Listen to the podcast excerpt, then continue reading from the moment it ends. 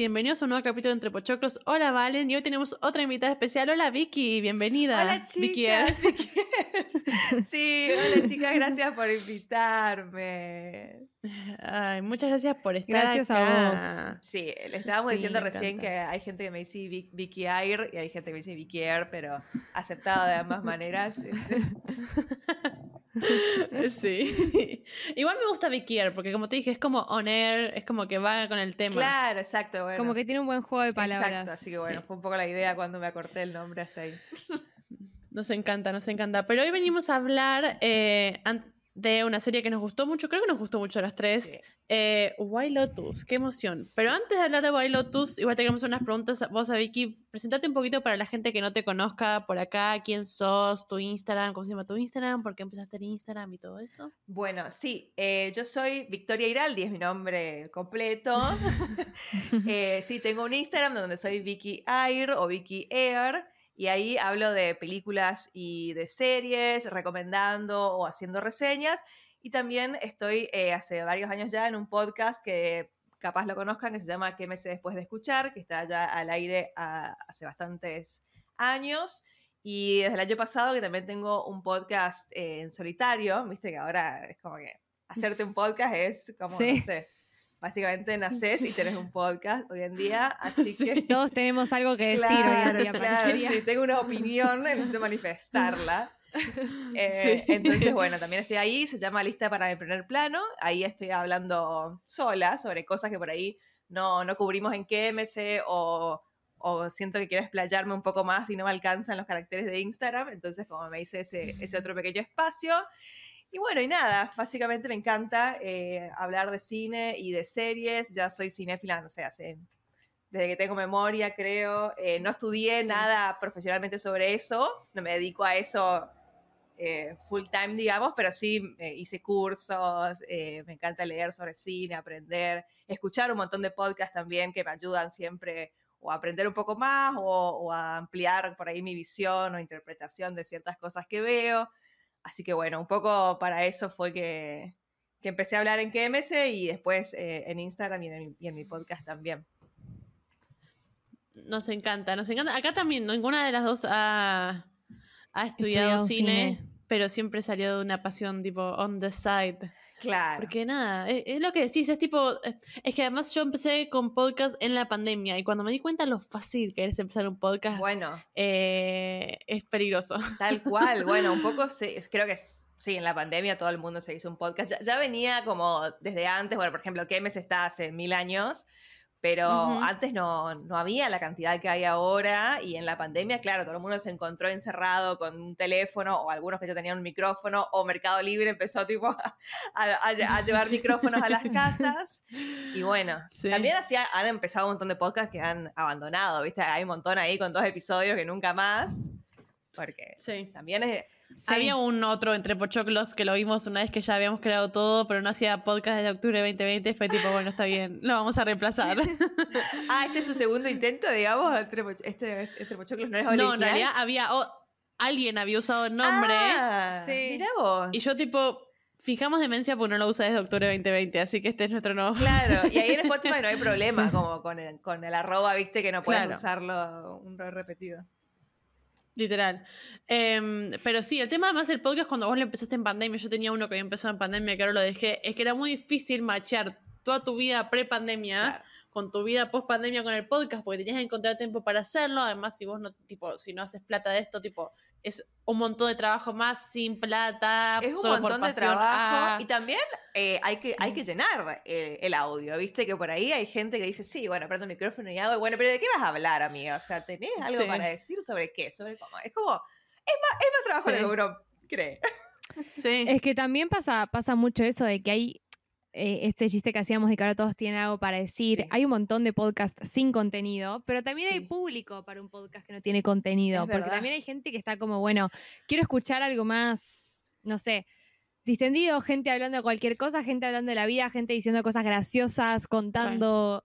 Pero bueno, sí, para mí tiene mucho que ver igualmente con la retórica que tiene cada uno y, como decís vos, con, con, la habilidad de llenar espacios o poder hablar, porque tampoco no todos hablan bien o tienen como esa, esa forma de fluir que hace que vos sigas escuchando. Claro, eso, bueno, a nivel podcast y bueno, a nivel eh, redes sociales también, viste que todo el mundo tiene una cuenta de algo y hay veces que, bueno, porque es gratis y otras veces que realmente vale la pena porque, bueno, esa, persona realmente tiene algo para decir, algo interesante, no solamente algo. Así que, bueno, todo un tema, todo un tema. Sí, sí, sí. Pero además lo que tiene es que yo, a mí, al menos antes de que nosotros entremos en el nicho del cine barra series, yo no me daba cuenta de la cantidad de gente que hay en el nicho cine series. Yo tipo seguía un par y una vez que entras es tipo, wow. Es que en realidad un no, de gente acá no era así. Eso también, eh, hace poco lo, lo hablábamos con, con, Fede, mi compañero en KMC, y yo también tenía ganas de hacer un episodio sobre eso en, en mi podcast personal, en Lista para el Primer Plano de que antes, o sea, cuando por ejemplo existió KMC por primera vez, que bueno, ni los podcasts eran tan, tan comunes ni nada. ¿En qué año empezaron? Y KMC arrancó en el 2014, pero yo no entré ahí porque Fede ah. primero arrancó con sus dos hermanos y después... Eh, ah, pero un visionario igual en 2014. Claro, o sea, los podcasts se subían... Spotify no, no tenía podcast, era solamente música, entonces se subía. Se escuchaba en SoundCloud. En SoundCloud, exactamente. Y después yo entré a KMC en el 2016, me parece, o 2017, no me acuerdo. También otra visionaria igual, era re temprano para escuchar podcast Mal. Eh, y bueno, y ahí el escenario de gente que hablaba de cine era muy diferente, o sea, no es como ahora, que me parece que un poco después de la pandemia también empezó como esto de, bueno, veo una película y me abro una cuenta, ¿viste? Como, bueno, tipo, qué sé yo. Eh, no, no, es como un montón. Y ahora está como esta cosa del influencer, viste, de cine, que es una cosa rara, la verdad, pero bueno, existe. Es raro. de los tiempos. Pero es raro también a mí me parece porque a nosotras nos pasa mucho de que capaz encontramos nuestra, nuestro distintivo en que nosotras no sentimos que recomendamos, sino que comentamos. a nosotros nos cuesta decir recomendamos tal cosa. Capaz sí cada tanto viste algo, como no sé, en este caso que vamos a hablar de White Lotus o de las últimas, no sé, de Last of Us, Camis Succession, o sea, ves series y decís, che, qué buena serie, voy a compartir cosas que me gustan de esto. Obvio. Pero no, es, es complicado para mí ser como influencer de cine, porque es, como que ¿Cómo te la pasás recomendando cosas que tienen que entretener a la gente como si fuese una crema? Porque no es que, que listo, te lo pones en la cara y va bárbaro. O sea, es como que puede ser que puede ser que capaz a vos te pase que, ves algo y, no te gusta. ¿Y cómo remas claro. eso? Yo no, sé si sabría cómo hacerlo. Sí, sí, por eso es, de, por sí un, concepto, un concepto extraño, por esto que vos decís, no es como una crema que te pones, sino que o por lo menos para mí, las películas de la serie son siempre como un puntapié para algo más. Bueno, terminé de verla ¿Y qué me dejó? Me, da para charlar y por eso también, eh, bueno, KMC existía por eso, porque era bueno, esa charla que tenés post cine, viste, como de, hablar de la película, de lo que viste, bueno, pero con un micrófono enfrente. Entonces, bueno, básicamente es por eso. Pero no simplemente, bueno, eh, anda a ver esto y después olvídate. O sea, como que no. Por ahí está bueno justamente eso. Hablar una horita o unos 40 minutos de, de, qué rescatamos o qué nos dejó cierta cosa que vimos.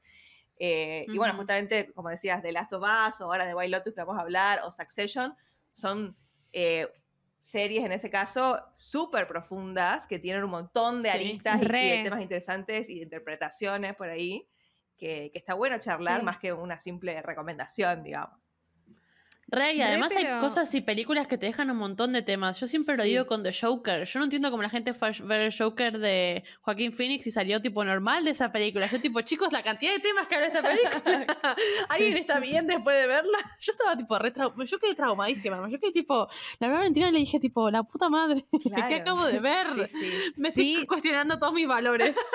Pero a ver, además, para mí también pasa la inversa. A nosotros nos pasó que el año pasado eh, quisimos, dijimos, bueno, primer año con un podcast, se vienen los Oscars, que nosotros los charlábamos y los comentábamos un montón hace bastante, y dijimos, listo, hacemos un mm. episodio de cada película de los Oscars. Y después vimos cada película que no tenía contenido para hablar en un tipo, ni siquiera media hora, que dijimos, no, vamos a hacer un podcast. Es, muy mentiroso mm, hacerte un podcast de algo de lo que no tengo nada que decir porque es una película que no tiene un contenido profundo, o que no tiene como un análisis, o que no te despertó ni te generó ninguna conversación, ni, ni, ningún pensamiento, ni te hizo revolver nada, ni te resonó nada. Es complicado. Sí, totalmente. Bueno, pero viste que los Oscars son siempre así. O sea, como que por ahí las ah, cosas que uno más se lleva del año en, en, la premiación no tienen ningún reconocimiento. Bueno, justamente ustedes hicieron también creo un episodio de Babylon eh, una película que despertó un montón de reacciones en un montón de gente, que para mí eso está buenísimo, o sea, como me, encanta que, que, un,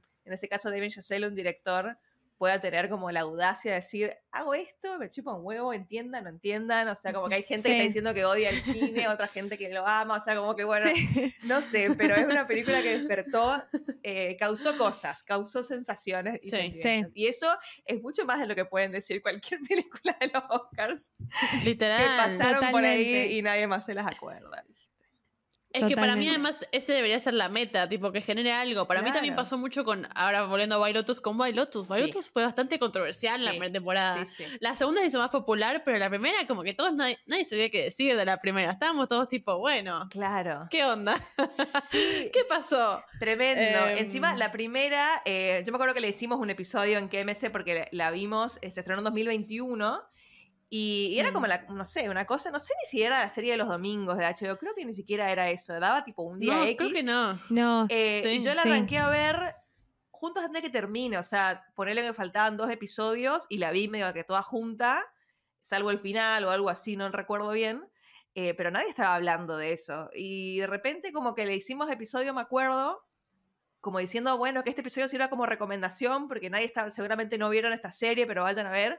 Y la segunda fue todo lo contrario, era como la discusión de la semana, viste, de HBO. En todos lados, sí. O sea, y, en ese año, entre que se estrenó eh, la segunda, se ve que, bueno, mucha gente fue descubriendo la primera, también porque ganó un montón de premios y, un montón de cosas, pero fue una Yo creo que fue eso, yo creo que fue la, yo creo que fue la premiación y también ayudó mucho... Eh, tal vez actrices como Sidney Sweeney que tenía mucha pantalla en euforia.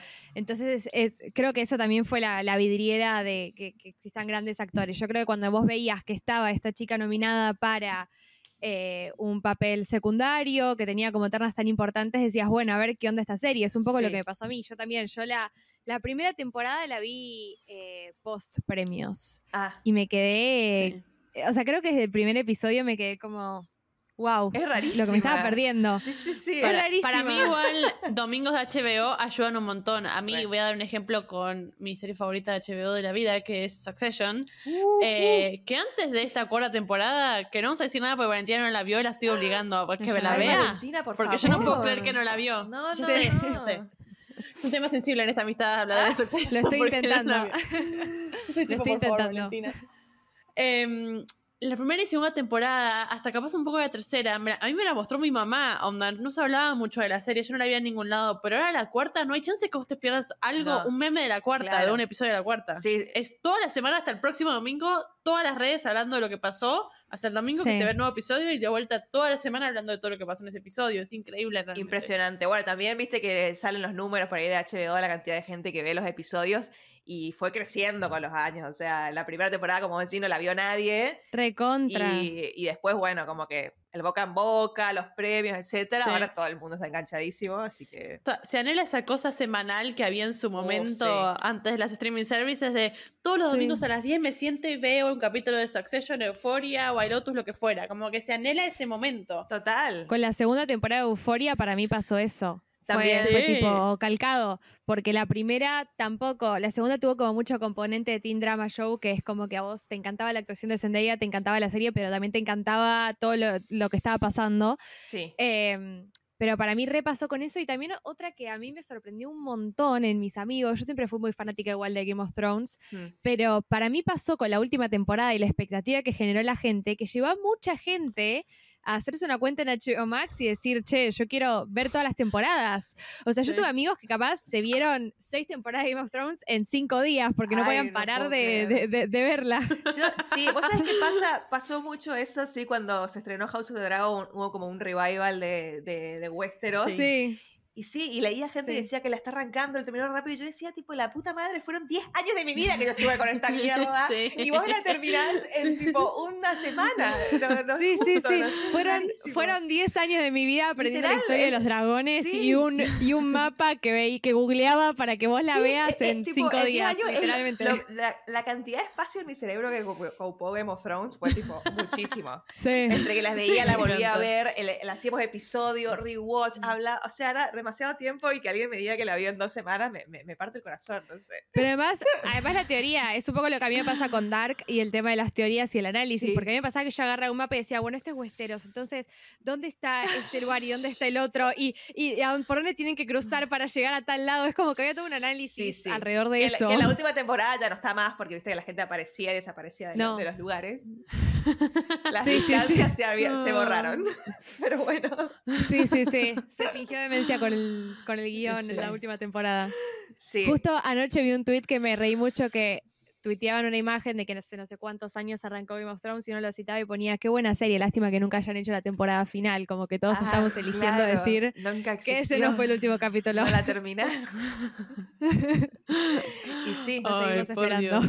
Sí, yo quedé muy conflictuada con, con, Game of Thrones, o sea, como que volviendo a las recomendaciones, a mí me, cuesta mucho recomendar eh, Game of Thrones porque siento que viene con un montón de asteriscos, ¿viste? Como es raro, pero no sé. Yo, esa es una que tengo pendiente en mi lista, nunca vi Game of Thrones, pero porque cuando la, quiero empezar todo el mundo me dice, igual al final es una mierda, sé que no la mires. Es como que viene con un montón de, red flags, ¿viste? Pero... O, o, me dicen tipo, la primera es re lenta, así que te va a aburrir, así que no la mires. Yo tipo, no, no, bien, no. ¿qué miro eso, eso no es cierto. la primera es buenísima. Eh, hasta, hasta la cuarta, hasta la quinta, voy decirte que es tipo perfecta. Es como decir, fa. Okay. Fa, puchito, ¿viste? Como emoji de puchito. Sí. Eh, sí. Eso. Después, como, después vas notando ya cómo se va cómo se va viniendo abajo.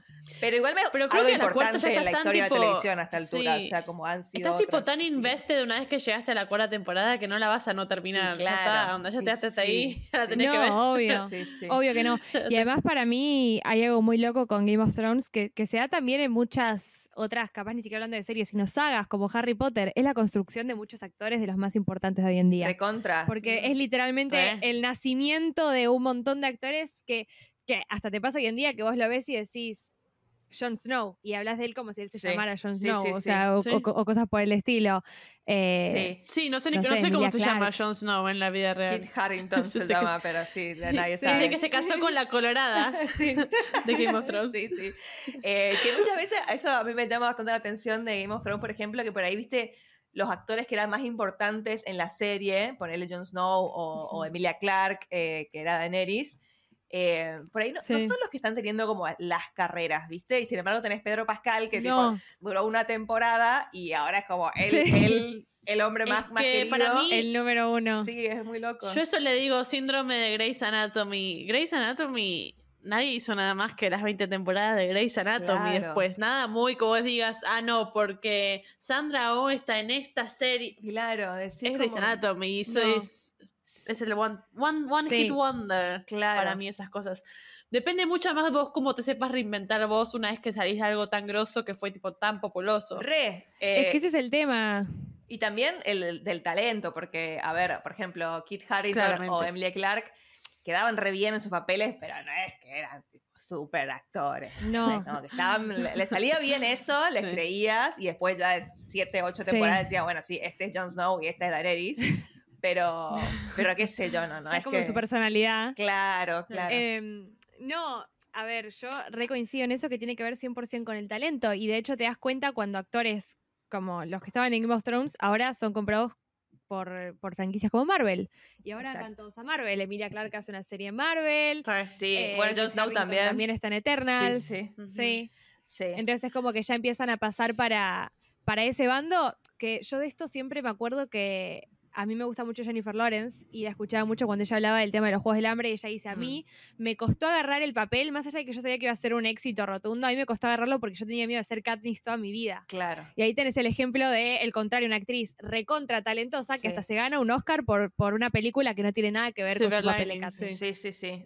Sí, bueno, eso, eso también es eh, tener buenos agentes y tener como en claro, viste, qué es lo que querés con, con, tu carrera y con tu vida. Bueno, viste, mm, eh, Timothy Chalamet, otro, otro chico del, del, momento, viste que es bastante... Lo amamos. Lo amamos un montón. Estoy enamorada. Sí. Eh, Willy Wonka. Bueno. No puedo creer que va a ser Willy Wonka. Eso es como que yo digo, eh, ¿qué pasó acá? O sea, ¿por qué? Me, me intriga por qué Timothy Chalamet eligió ese papel, porque también por su filmografía vemos que es un chico que cuida bastante qué es lo que va a hacer y qué es lo que no va a hacer. Y él siempre dice que, viste, que una vez un actor muy reconocido, al que admiraba mucho, le dio un consejo que le dijo, no hagas películas de superhéroes. Y después él reveló que ese actor fue Leonardo DiCaprio. Sí. Entonces, bueno, como que viste. tenía un punto igual. Tenía un punto. Pero ahora está en Wonka, así que no sabemos. ¿qué, onda? No sabemos. Yo, cuando apareció, yo tuve la, la, medio la impresión y como que lo sigo teniendo la premisa de que para mí es el futuro Johnny Depp. O sea, es como el Johnny Depp de nuestra generación. Porque tiene un ojo muy fino para agarrar papeles que son recontra diversos, entonces yo siento que lo vamos a ver en tantas cosas distintas que lo vamos a terminar admirando, que es lo que iba a ver un Willy Wonka, un Pirata del Caribe, un la, un, La Ventana Secreta, o sea, la, filmografía de Johnny Depp es, de, la, de la que casi nadie tiene en, el, en la historia de los, actores. Alicia, Claro, y es también ese balance eh, que, bueno, yo en lista para el primer plano hice un episodio sobre Tom Cruise, porque lo amo, y nos encanta, vamos, encanta. Eh, bueno, pero hablando un poco esto del concepto de movie star, ¿viste? Eh, que para mí, bueno, Tom Cruise es como la última estrella de Hollywood y que mucho de su carrera es también balancear, bueno, proyecto interesante con director como prestigioso, capaz peli de Oscar y balancearlo con blockbuster bueno, digamos, como decir, bueno, no puedo tampoco basarme en peliculitas así que no ve nadie, sino también hacer la blockbuster o la que le va bien, pero que sea una buena, ¿entendés? Por ejemplo, bueno, Timothy sí. Chalamet, por ejemplo, estuvo en Dune, que es una superproducción, pero eh, como con otro ojo, no es que es... Eh, Shazam, ¿entendés? Tipo, es como algo. Sí, sí, sí, sí, sí, Entonces, bueno, capaz que, capaz que su elección de Wonka va por ese lado, no sabemos, hasta que la veamos, veremos. Va a ser un montón que un actor que me gusta tanto y me atrae tanto sea Willy Wonka, que es tipo mi infancia. No sé cómo voy a ir al cine a ver eso realmente. Me preocupa bastante cómo voy a salir de eso. Sí, sí, sí, a mí también, pero bueno. Además, seguirle, seguirle los, los, los footsteps a Johnny Depp es un montón. tipo, no es una elección que hace fácil. No. Yo, el Wonka de Johnny Depp, no hay ninguno que se le parezca, perdón. Es, es que yo creo que es perfecta o es suicida, porque decís, o sea, esto tiene que salir bien. Sí. Sí, e, te juro, me entrega, me un montón. Así que bueno, no sé cuándo se estrenaba, el año que viene, creo. O este año. ¿El año que viene o este año? Creo que es este año, ¿eh? Mm, no, este año, este año se estrena. Ya se terminó de grabar, así que se debe estrenar este año. Bueno, qué miedo. Ay, qué miedo. A ver, vamos a buscar. Sí, 2023. 15 de diciembre de 2023. Ay, para las, navidades. Bueno. Sí, sí, sí. La Capaz que llega en enero igual, con esa fecha. Sí. Pero bueno, volviendo a Bailotus sí, chicas, y HBO, porque Timothy Chalamet... Puedo hacer, puedo hacer un episodio entero de Timothy Chalamet, tranquilo, chicos. Yo acá hablando de cómo lo amo, hablando francés. Pero bueno, eh, Lotus, vamos a empezar con una pregunta clave. ¿Qué, ¿Ustedes ¿Qué temporada les gustó más? ¿Y piensa que es necesario ver la primera y ver la segunda? ¿Tipo, verla en orden? ¿O se puede ver la segunda y después la primera, la primera después la segunda? ¿Qué piensan? Si quieren puedo empezar yo, ya tengo la opinión formada. A, ver, a ver, ¿qué pensaste las preguntas? Yo. Yo soy una persona que empezó Wild Lotus después de todo el fanatismo de Wild Lotus. O sea, yo vengo después de todo el hype. Abro paréntesis y de que yo lo obligue, o sea, así como yo estoy en Succession, ya tipo, ah, tenés que ver The Wild Lotus. Pero me aburre la primera temporada, pero tenés que ver The Wild Lotus. yo soy una persona que si yo le tengo que recomendar la serie a alguien hoy, le digo, mírate la segunda. Ok. Empezá por la segunda y después mírate la primera si te interesó la segunda. Para mí la segunda tiene muchas más storylines más interesantes. Me gustan más los actores. También tengo un, tema personal que me gusta mucho más el background italiano que el background hawaiano. Me da mucho más a la historia. Me encanta lo del tío y los ricos y los millonarios. Esa historia, esa historia me parece hiper mucho, mucho más interesante que la que tiene Jennifer Coolidge en la primera temporada, que es tipo lo de la madre. Eso no se entiende bien. Para mí ya tiene mucho, mucho protagonismo en la segunda y me gusta más. Y si te gustó la segunda, y si agarra la primera y mira la primera. Esa es mi opinión. A mí, la segunda me mató y además amo a Tío James. Claramente soy solo una chica y lo tengo que decir. sí, tío sí, James. Igual son todos re lindos. Es como que las dos temporadas tienen eso. Es como toda, gente, muy bella. Es como, wow. ¡Por Dios! el, marido, yo, yo hasta terminé enamorada del marido de Aubrey Plaza. Para mí también es re ¿Cómo se llama Aubrey Plaza? Sí, pero, bueno. es como, Chicos, pero yo lo vi y dije, ay, por Dios. Me he olvidado una storyline que tengo que mencionar. La segunda temporada tiene a las dos prostitutas italianas y es la mejor storyline de todo Bailotus, perdón. La mejor storyline. No, hay, no hay con qué darle esa storyline, es buenísima. Es como que se engancha con todas las otras storylines, además, me parece increíble. Sí, sí, sí. Bueno, eh, bueno, vale, no sé si vos eh, tenés una opinión sobre este que dijo Camila o, digo yo qué me parece. ¿Cuál te gustó más a vos? A mí me gustó muchísimo más la segunda temporada.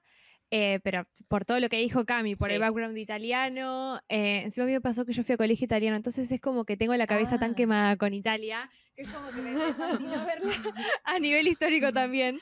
Em, pero a mí me pasa que yo sí la recomendaría en orden. ¿Por qué? A mí lo que me llama la atención de White Lotus, que arranco a ver la primera temporada antes de que se estrene la segunda, eh, cuando yo empiezo a ver la serie, a mí lo que más me llamaba la atención era la música y el manejo de la tensión que tiene a nivel producción. Esa música que parecía música, de safari, eh, es fantástica, pero esa música que parecía música de safari, que estabas todo el tiempo tensionado, los, los planos raros, porque es, rarísima cómo está filmada la serie, o mismo siempre el cielo nublado, o mm. sea, había, había como un montón de cosas a nivel producción de la serie que yo dije, no sé si me está enganchando tanto la trama, pero hay algo en esta producción y hay algo en los sentimientos que me quiere transmitir la persona que dirige esto, que yo necesito ver qué pasa al final. Sí, e, e, Entonces, yo creo tiene que, eso las dos, son recontra hipnóticas, es como que no podés dejar de ver y además, eh, lo que le pasa a esta No puedes dejar de ver. Sí.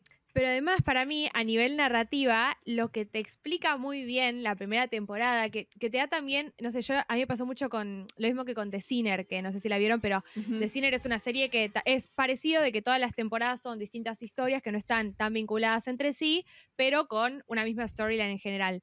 Y yo creo que The Wild Lotus lo que te muestra la primera temporada es tipo, vamos a hablar de white people problems, vamos a hablar de gente millonaria que está de vacaciones y, que se va a quejar de, gente, de, problemas de niños ricos, es lo que va a pasar, es lo que vamos a ver. Entonces yo creo que es, la primera es, si bien está como mucho más floja que la segunda en storylines, tiene como, es, es como una gran introducción a lo que yo siento que va a ser la serie, que estoy segura de que la tercera temporada va a ser fuertísima también.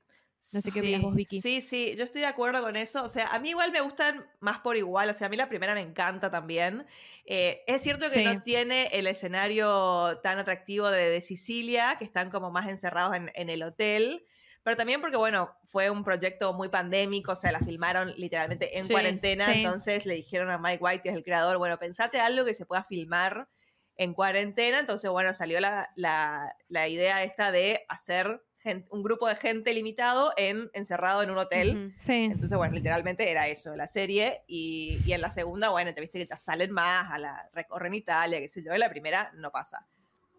Sin embargo, eh, me parece que la primera es, eh, primero esto, esto que dijiste vos, lo, de la música a mí ya me encantó. O sea, no podía, ah, bueno, en general no me gusta adelantar los créditos, pero lo de Wild Lotus se me hace imposible, porque la música tipo... No, no, no podés, quiero no bailar, podés. No sé, tipo, es muy buena. Sí, es ilegal. Sí. no, no, es ilegal, es ilegal. Y, y bueno, y la primera, es cierto esto que te introduce como en el tema general de la serie que es White People Problems, se llama The White Lotus creado por Mike White, o sea, como todo muy blanco. Sí, sí, sí.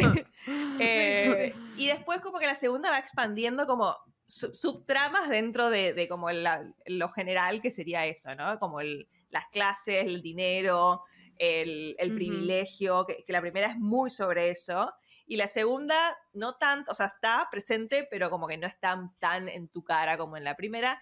Y en la primera está Armond, que a mí me parece una cosa impresionante ese gerente. O sea, yo me enamoré. O sea, yo dije, no puede ser esta persona. la, sonrisa que tenía. O sea, dije, este personaje no puede ser tan bueno. Y como que me, me enamoró. Es buenísimo. Y después encima lo vimos, en, la gente lo vimos en The Last of Us. Viste al actor, a Murray Bartlett, que es, lo más. Es lo más. Lo, lo amo, lo amo. Pero es que además, yo hasta que no lo vi en The Last of Us dije, necesito que alguien me diga si es tan buen actor o si está psiquiátrico de verdad.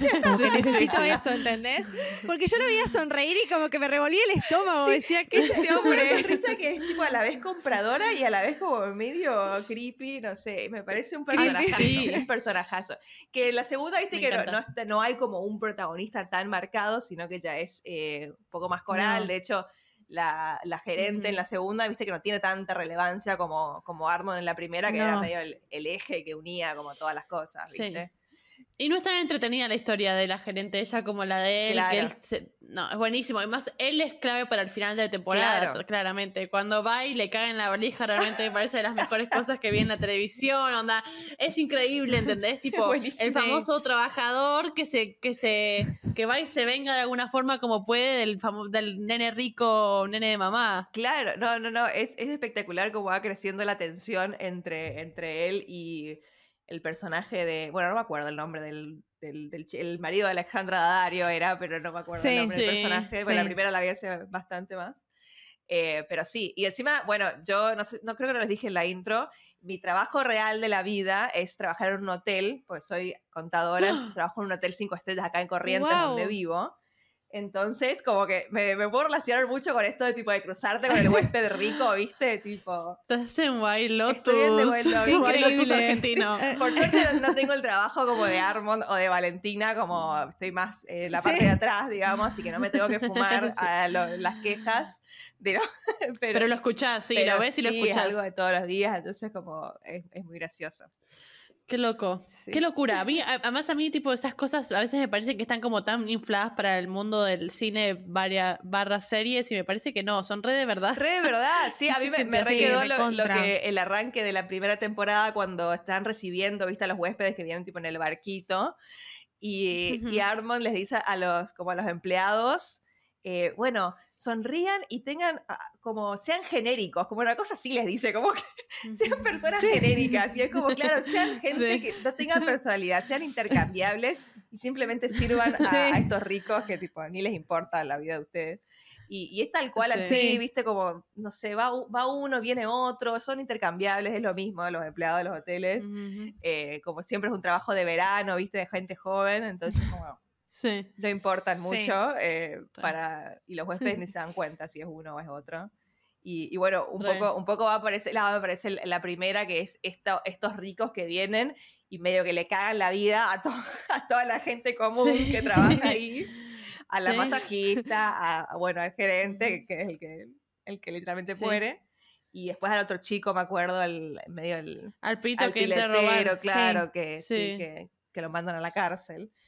Y bueno. Y además para mí. Odié a Sidney en esta, en esta serie. Fue tipo, te voy a matar, nena, callate un ah, rato. Ay, la odié. Cuando lo mandaba el hermano a dormir afuera, es tipo, dale, porra, no. Ay, me sacaba, era tipo, cambia la cara porque te mato. sí, sí. Ay, no, no, no. Y, y me, me, gusta mucho que, que, bueno, obviamente, como ya dijimos, es como sobre la clase y los privilegios y un montón de cosas.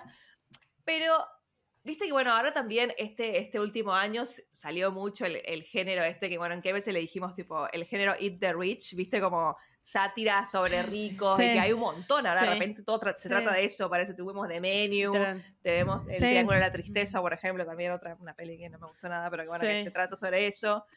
Eh, ¿A nadie? Sí. sí. No, pero nominada al Oscar, igual, que se importa. Qué sé yo. Eh, y bueno, igual Lotus me veo que arrancó esta, un poco esta tendencia. Igual The Wild Lotus me parece mucho mejor que cualquiera de esas otras.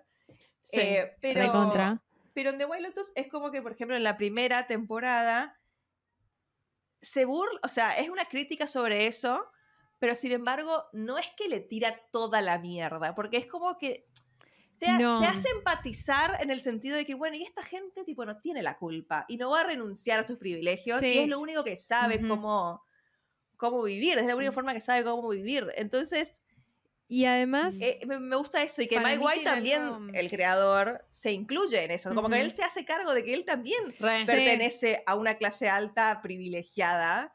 Entonces, eso me gusta de las dos. Es como que esta gente rica no te la muestra como, bueno, la peor lacra y la culpa de todos los problemas. Y sí, bueno, un poco sí, pero la verdad que somos todos parte del problema a esta altura. Sí. Y entonces... Recontra y además a mí me gusta... Em, me gusta mucho como en la primera temporada vos te fijas que todas las interacciones que tienen estos eh, ricos con todos los que trabajan en el hotel, son desde el lado más humano posible. Es tipo, se enamoró de uno, eh, ella estaba triste por la madre, entonces se vincula. Entonces es como que también van ese golpe bajo sentimental de, de cómo capaz te los humanizan mediante la interacción. Y para mí este efecto Eat the Rich es algo que desprende completamente el fenómeno Parasite. Para mí es, salió Parasite, Tal cual. salió esto y para mí hubo muchas películas y muchas series que quisieron imitarlo y algunas lo lograron y para mí, en el caso de White Lotus, hasta lo mejoraron, o sea, Sí. ¿viste? como esa cosa. Pero para mí Re. es esa tendencia post-Parasite de, de, de capaz ir con esa narrativa de, de Eat the Rich, como dijiste vos. Re. Sí, tal Al cual. 100%. Pero bueno, me parece, por ejemplo, películas como El Triángulo de la Tristeza que mencionábamos recién, están como, a mí me molestan de esas películas cuando están paradas desde un lugar como, mirá lo que es esta gente como es, tipo, ugh.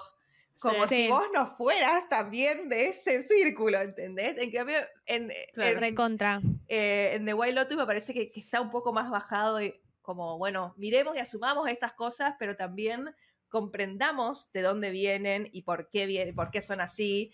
Y, y bueno, en, en tanto en la temporada 1 y en la temporada 2, el personaje de Sidney Sweeney que decían, y que en la temporada 2 yo me hizo acordar mucho el personaje de Albi, que es como esta nueva Sí. generación, viste, como woke y que se leyó Twitter, como que Sí. creen que son Sí, sí, sí. una versión Un montón de hilos tienen Claro, un encima. montón de sí, hilos sí, de sí. Twitter y que creen que son una versión mejorada de, Sí, de sí, sus sí, padres. Sí, sí, sí. Y al final no, ¿entendés? Que también, que también lo podemos No, relacionar cero. con Succession, Claro. que viste, por ejemplo, Re. Kendall dice, ah, no, porque yo, tipo, vengo acá a innovar y tener un Sí. montón de ideas de joven. sí, sí. Y al final, no, papá, o sea, sos un hijo de rico mismo, No. y terminás de la misma forma que tus viejos. O sea, como que la, la sangre no es de 100%. agua. Y lo vemos en Sidney Sweeney, que me acuerdo que también decía, ay, no, que esto es homofóbico, que esto es Ay, mamá, no racista, puede que decir esto, sí. Claro, y después al final, eh, cuando, no me acuerdo cómo terminaba Una bien, más. pero me acuerdo que, que terminabas mostrando la hilacha en el sentido de que, bueno, sos una privilegiada. Recontra.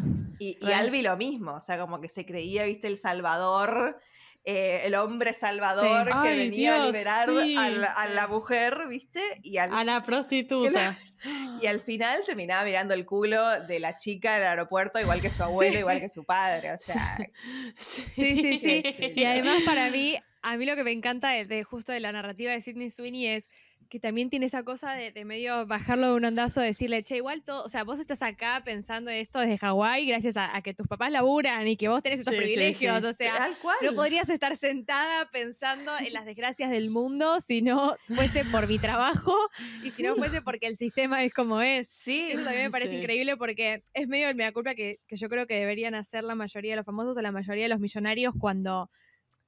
A mí me pasa mucho, no sé, de, de ver los hijos de famosos y qué sé yo, Mm. y que te da esa bronca de decir, ay, ¿por qué te haces tanto el culposo? Si, ¿A quién le estás hablando? A mí, que no soy tipo ni tan millonaria como vos, claro. ni tan privilegiada como, o sea, 100%.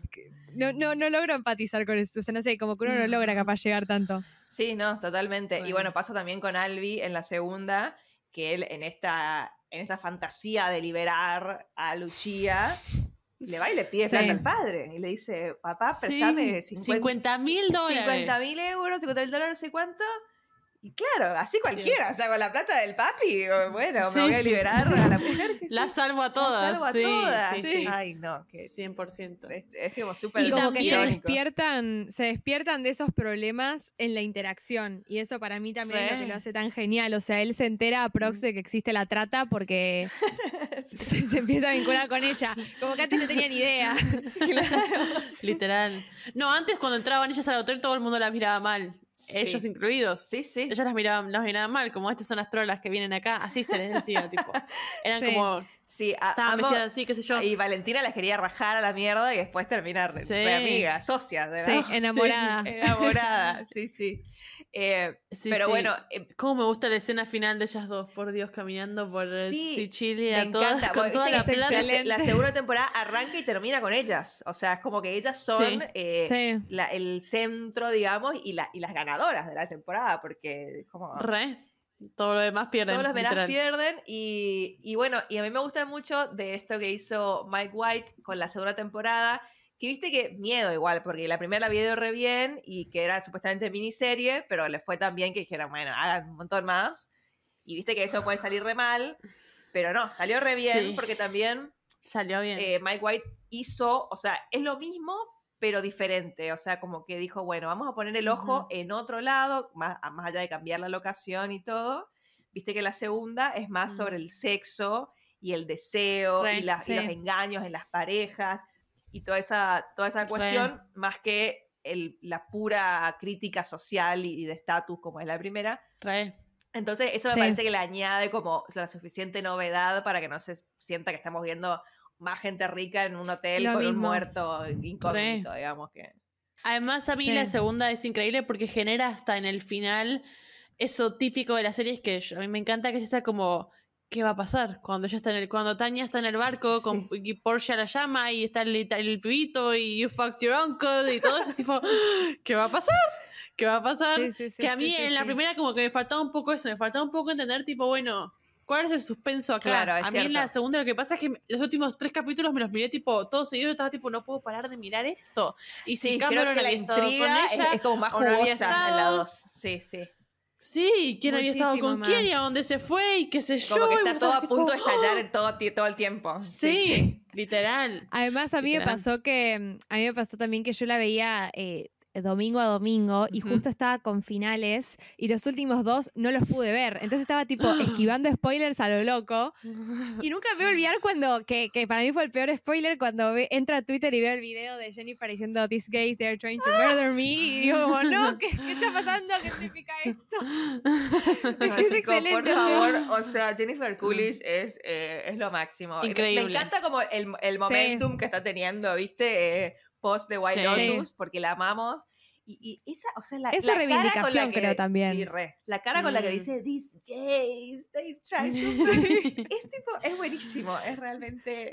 Sí, sí, sí. Oscar moment, tipo, Oscar clip, no sé, me encanta. Sí, sí, sí. Además a mí toda su storyline me encanta, me encanta. A mí me gusta mucho además eh, Porsche, Hailey Richardson creo que se eh, llama. Hailey, Lucy, algo así. Sí. Que está en el video de los Jonas Brothers. eh, ah, me encanta ella porque yo me era... Todo el tiempo al comienzo pensé que era Zoe Doge y no era. Tipo, dije, pero esta es Zoe. No, no, no, es que, es re parecida. es que te juro que a mí me pasó lo mismo. Es re parecida y encima es como el, el, tipo de actriz que hace los mismos papeles. Claro, es como, son iguales. Peor sí, todavía. Sí, intercambiar. Yo la tenía como.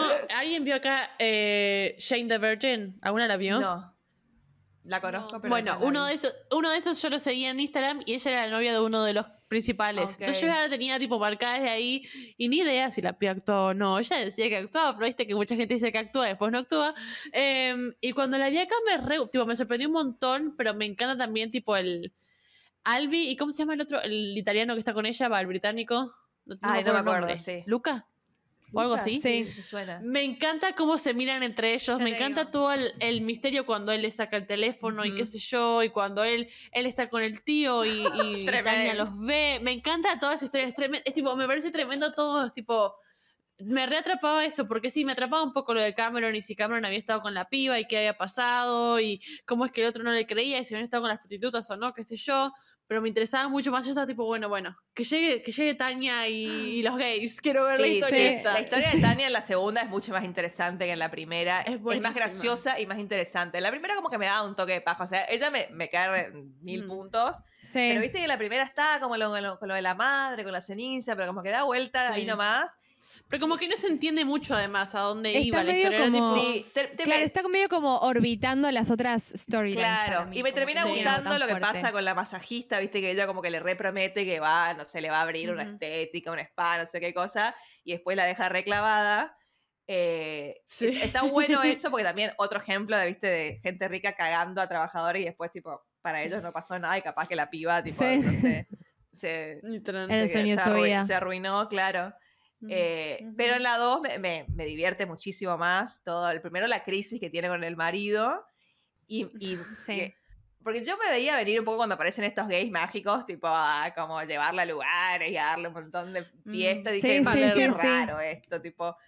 Qué raro. Ya lo sospechaba, pero lo que me acuerdo que me re sorprendió fue que haya estado vinculado con el marido. O sea, digo, eso fue muy loco. No, no, terrible. eso fue terrible. es terrible. Yo más le conocía la. Cuando ya ve la foto, yo digo, ay, ¿quién es este? no llegué y voy a buscar y digo, es el marido.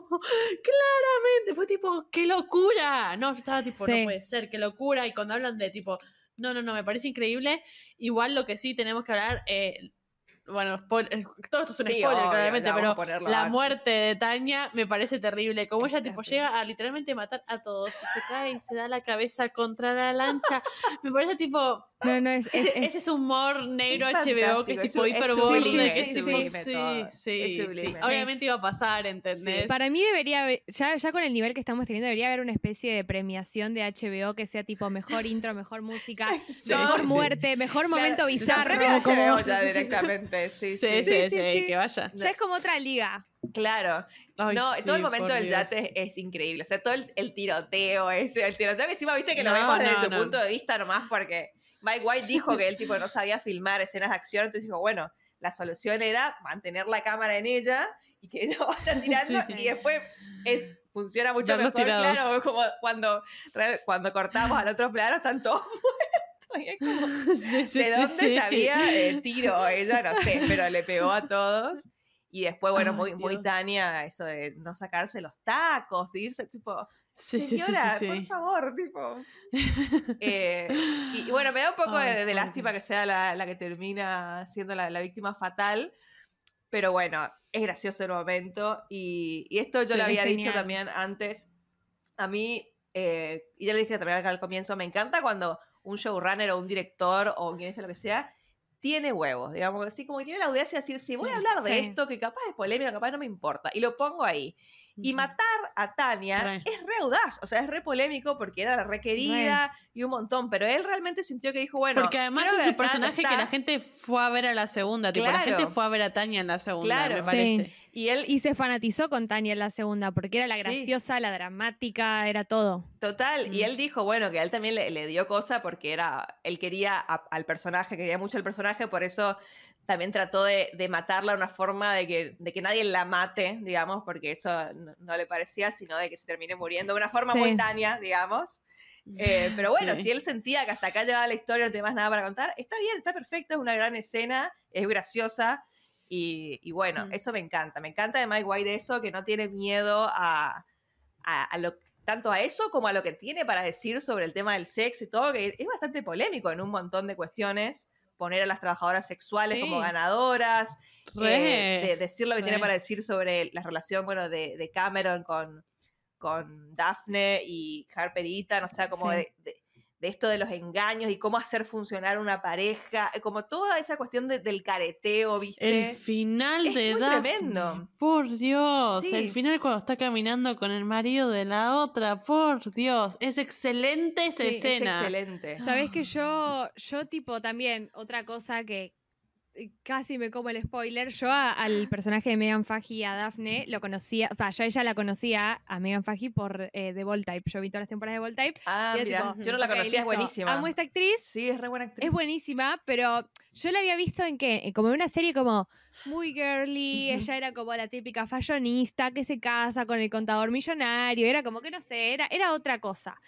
Y cuando la veo acá, que yo veía que, todos estaban tipo súper fanatizados y decían, no, lo que hace esta mujer.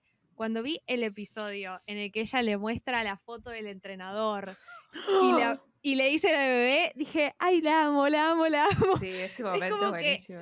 arranqué a estar fanatizada con ella. O mismo la, escena esa que está el clip en todos lados, que yo la he visto mucho en Twitter y mucho en TikTok, de el cambio de cara que tiene ella cuando está hablando en la playa es como, wow, eh, como que no Pero además es un cambio muy sutil. Mucho más. no es que está así y de repente hace esto. Como que está asimilando un montón de cosas, sí. sí. Pero lo puedes ver en los ojos de ella, es increíble, literalmente actúa con la cara. Para mí ese, ese tipo de actores es como que se tienen como que destacar. Cuando vos puedes actuar con la cara solamente, decir un montón de cosas solo con una mirada, ya está, ¿entendés? Ahí me alcanza y me sobra. No necesito que me expliquen nada de lo que está pasando acá. Sí, totalmente. Eh, y me parece que la serie también eh, juega mucho con, eso que dijiste, Valen, de creer de que, bueno, ella es la típica rubia, como casada con el rico y listo.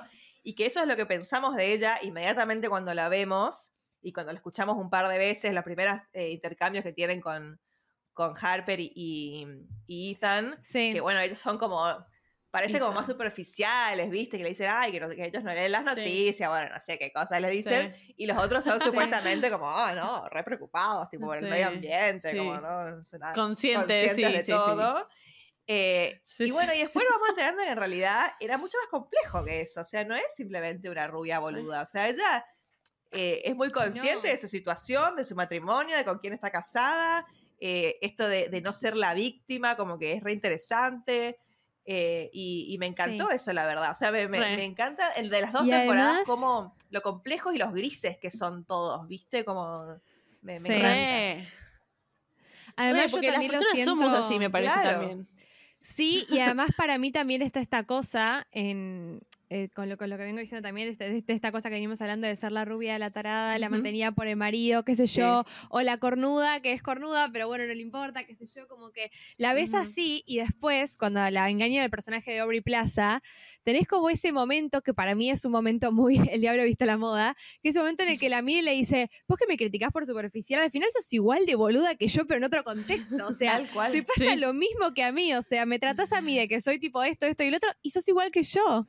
Es, increíble. Sí, es que, bueno, me parece que también eh, un poco la, serie quiere decir eso de que las personas que son como más conscientes de, su realidad y la asumen son las que terminan eh, saliendo ganadores, digamos. Que en ese caso, para mí, por ejemplo, Daphne, cuando tiene esa expresión que, decías de, la cara que está asimilando un montón de cosas, que se está rompiendo el corazón para mí incluso no se le rompe tanto por el marido, sino se le rompe por Harper. Porque ella ya sabe cómo era el marido, ya, ya le chupa un huevo. Pero ella se había sentido realmente que con Harper habían tenido la conexión, viste que ella le dice cuando van al, palacio ese, le dice, mirá, como que yo con vos siento que, vos sos distinta, porque un montón de minas que siempre son una forra, bueno.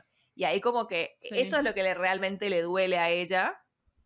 Y, Pero más allá de eso, ella vive su vida y vive bien, o sea, como que es consciente de todo lo que le pasa. Y, un poco cuando Cameron, no, cuando Ethan y Harper empiezan a ser un poco más parecidos a ellos, como a, mentirse, a, usar la, situación para su conveniencia, es cuando terminan realmente un poco más felices, ¿viste? Como que, y es re loco eso, porque me parece también re de, ponerlo de esa manera. Y lo mismo de las trabajadoras sexuales, Lucia y Mía, que bueno, sabiendo el poder que ellas ejercen con, con el sexo y con su cuerpo y con todo, su sexualidad, con su sexualidad, son las que tienen clarísimo lo, qué es lo que quieren y cómo lo van a conseguir y listo. O sea, sin tanta careta. Sí. Re. antes de ir a la, a la a Lucía de Mía, quiero cerrar algo. Me encanta la historia de Cameron, Daphne, Ethan y Harper, que nunca te muestran si es que pasó algo entre Cameron y Harper. Me gusta eso de que vos lo ves según lo que Ethan supone y nunca no hay nada 100% eh, aclarado, porque si no sería muy blanco y negro, tipo en quién crees y en quién no, y quién es el malo y quién no. me parece que en la vida real nunca hay un malo o un bueno o algo así, sino que te pasa lo que le pasa a Ethan. Ethan ve miradas, ve, ve, chistes, ve cosas, ve la puerta abierta cuando fue a la pieza, que qué sé yo, y empieza a suponer cosas. Y me parece que eso le pasaría tipo a cualquier persona. Por eso me gusta mucho que nunca se confirma eso, sino que ellos deciden seguir o no según lo que él supone, y él decide creerle a ella, creerle a a ella o no. Eh, y bueno, nadie sabe lo que pasa cuando Daphne y Ethan se van caminando juntos. Claro, eso tampoco lo vemos. Lo único que sí vemos es cuando vienen Lucia y Mía y vemos que, que es cierto, digamos, que Cameron no está con ninguna de las dos. No, que Ethan no está con ninguna de las dos. Que, le dice, mm. no, estoy casado, bla, bla, bla. Eso sí sabemos mm. que es verdad. Pero después, no. Eh, y bueno, y un poco viven con este leitmotiv de, de Daphne que le dice, bueno, el misterio es sexy, listo, chao, no me importa. Pero hasta lo, de, hasta lo, de, los ojos, hasta los ojos del hijo, cuando muestra la foto, ya no tiene que avisarte nada. Claro, no tiene que decirlo. Vos ves la foto y ya te dice, no, porque mi entrenador tiene unos ojos y te muestra la foto del hijo, vos ya sabes. Claro, tal cual. Ya lo sabes. Y a, mí eso me, a mí eso me encanta la historia, porque le genera como algo que te, como magnético de ay, bueno, a ver cómo se miran para ver si puedo suponer lo mismo que Ethan o no, ¿entendés? Claro, sí. No, no, realmente me encanta. Y bueno, y, yo le había escuchado a Mike White decir eh, que él eh, se considera, que también me parece re loco que lo diga, pero lo banco, que él se considera como eh, un antirromántico, digamos, como que él dice que en las relaciones él cree que nunca vos tenés que entregarte al 100% a la otra persona, sino que siempre tenés que como guardarte algo entonces se, identificaba mucho con Daphne en esto de no, no reconocerte como víctima y, aprovechar la situación en la que estás y, saber cuáles son tus ventajas y etcétera. Él decía que un poco capaz fue por su madre, que la vio como muy dolida por los engaños de su padre, entonces como que él tiene esa filosofía de vida de, mm. de, no, no ser 100% romántico y entregarte al otro, y que está repuesto, me parece, en la serie, y, no, y, y lo banco, qué sé yo. Y sí, es un poco jugar el juego, ¿no? Sí. Tal cual. Y bueno, y también por eso creo que las hace ganar a Lucia y, Mía, digamos, a tener. Me encanta, me encanta cuando te das cuenta que el que, el que era técnicamente el proxeneta o el abusador era el mejor amigo que trabajaba por ahí en la última escena, que lo saludan como si fuese un amigo. Claro, que, que vos sabés que está, está en el primer episodio, porque yo me acuerdo cuando terminé la serie, volví a ver el piloto y, está, eh, pasa algo muy parecido, ya están caminando, yendo al hotel y lo cruzan a ese y lo saludan y cree que le dice tipo, bueno, después vamos a algo, no sé ah. qué, y queda ahí. Y después, bueno, o sea, como que ya estaba la, la, cara de él, pero bueno, después nos olvidamos, pero sí, era como el amigo que estaba ahí, ¿no? Eh, me parece excelente, me parece excelente. Em, y me encanta la historia de ellas dos, me encanta como la otra termina cantando, eh, que era lo que quería técnicamente, pero no, tampoco sabes si tipo ella lo hace a propósito lo del viejo o no, para que quede ella ah, ahí. ¿Lo, del pianista? Sí. me encanta eso. Es, ellas son el ejemplo de lo que decía Vicky, esto de, cómo capaz eh, van, como ellas teniendo claro a dónde querían llegar, van usando a todos, literalmente a todos los huéspedes del hotel. Para llegar a donde están, porque en sí también el otro termina de la plata como, bueno, no le cuentes a nadie que yo estuve con vos o que yo te contraté. Sí.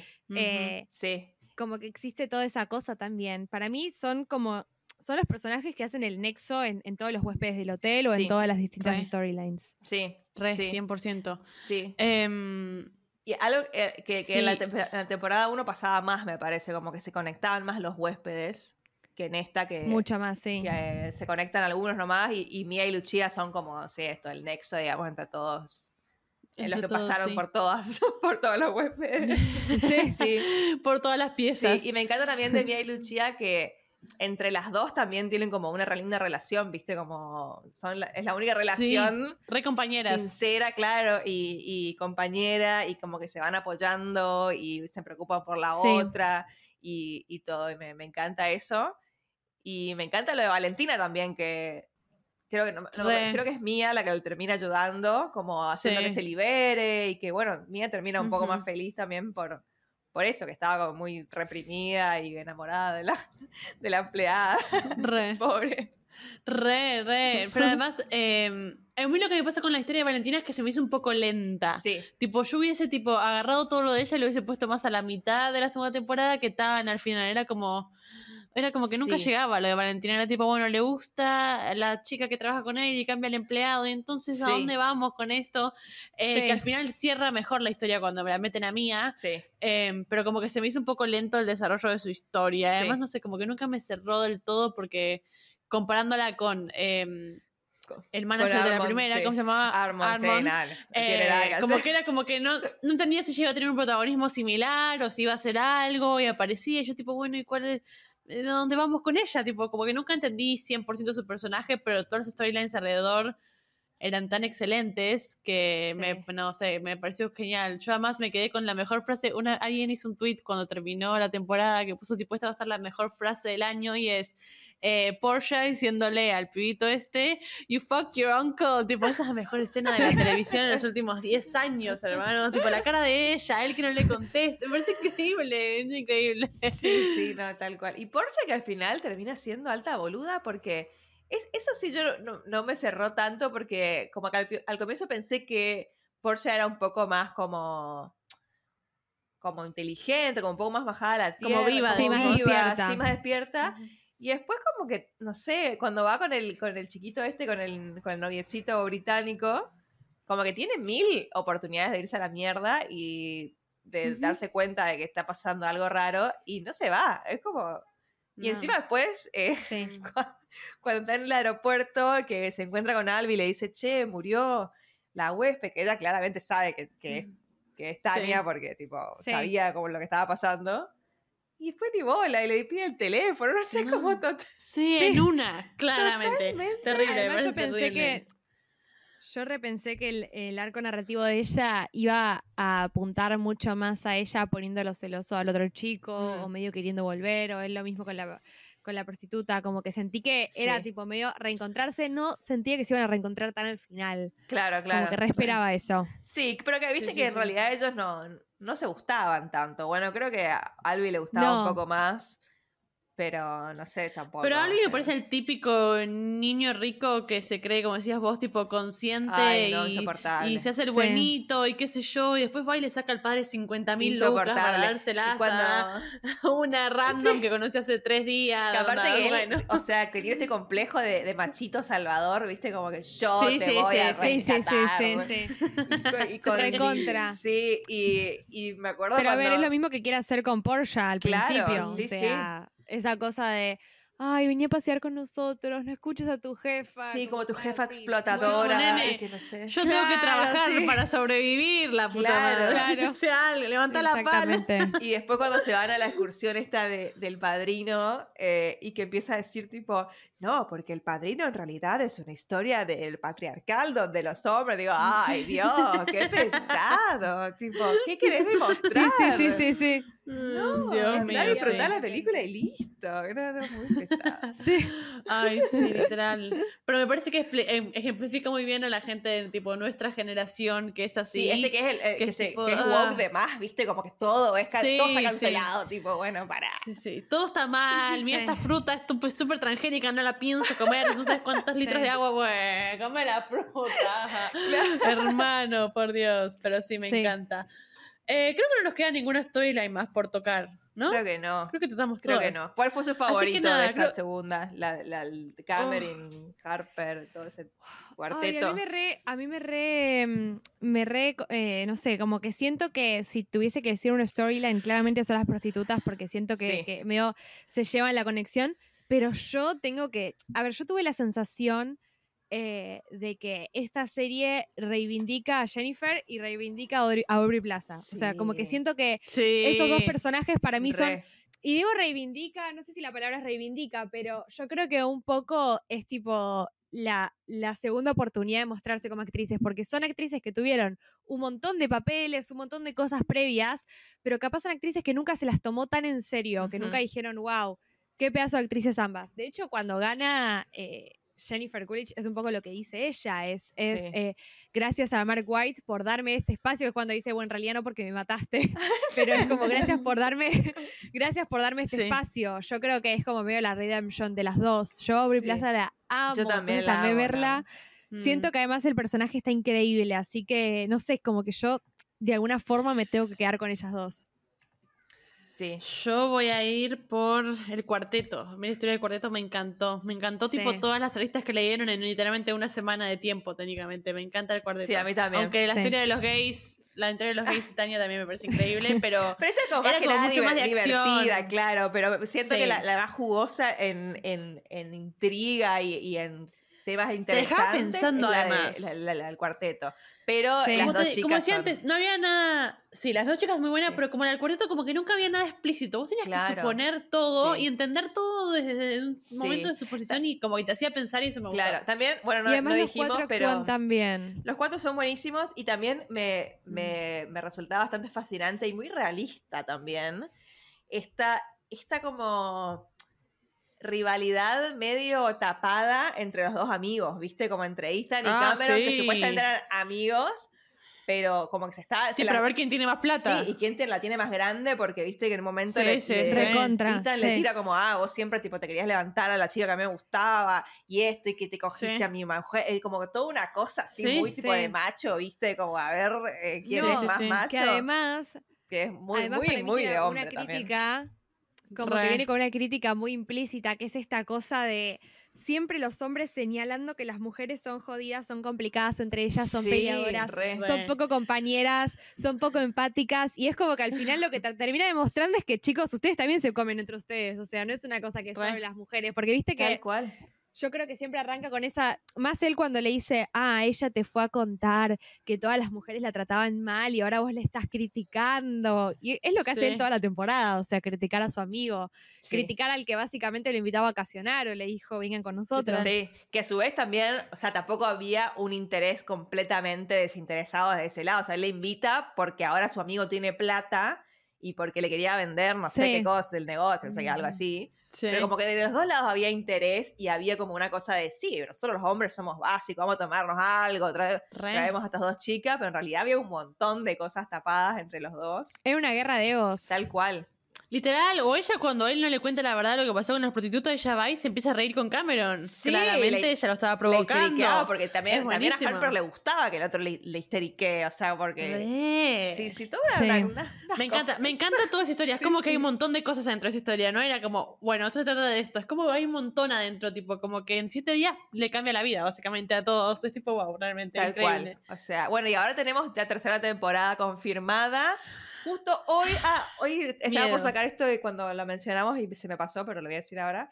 Justo hoy salió la noticia de que la primera confirmada para la temporada 3 es el personaje de la masajista de la temporada 1. Esta que Jennifer Coolidge la caga.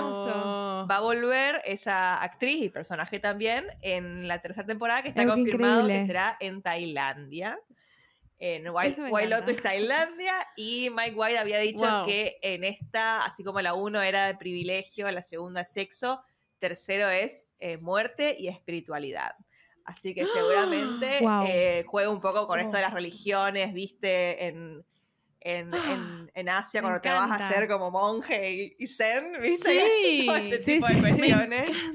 Eh, seguramente. Me encanta. No, me encanta. Así que muchas ganas de verla. Ay, sí, 100%. Pero bueno, acá siempre cerramos los capítulos puntuando la serie. Vamos a puntuar la serie en su totalidad, las dos temporadas, porque si no, vamos a estar nunca. Así que si tienen su puntaje, em, lo pueden compartir. Yo necesito pensarlo un poquito más. Eh, ¿Del 1 al 10 es? Sí, del 1 al 10. Eh, y le voy a dar un 9. Es muy buena, me encanta. Sí, yo también le voy a dar un 9, 100% un 9. Sí, en, en los le dos 9 porque la 1 no me encantó. de mis favoritas. Sí, a mí me encantaron las dos, pero bueno, 10, eh, para mí en mi cabeza son otras cosas, pero, o sea, es Succession, es 10. Claro, Mad Men es 10. Perdón, sí. Pero esta está, está muy bien, o sea, obviamente que al ser temporadas diferentes y separadas, digo, eh, alguna te va a gustar más, otras menos, pero en general me encanta verlas y espero que la 3 esté buenísima también, así que... Sí.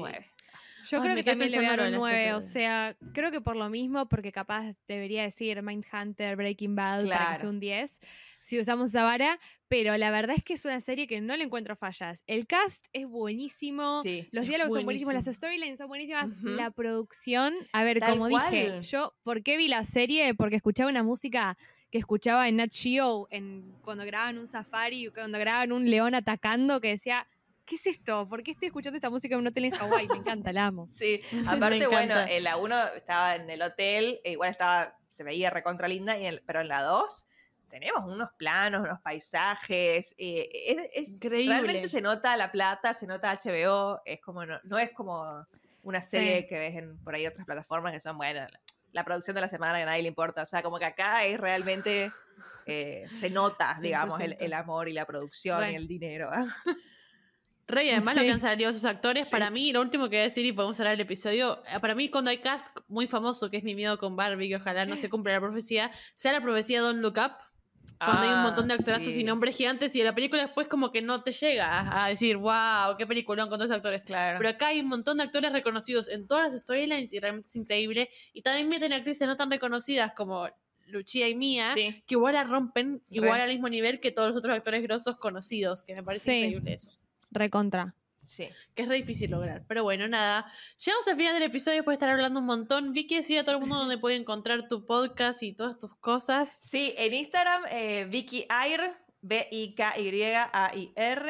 Y en Spotify estoy en qué meses después de escuchar y en lista para el primer plano, que ahí hablando sola de cosas.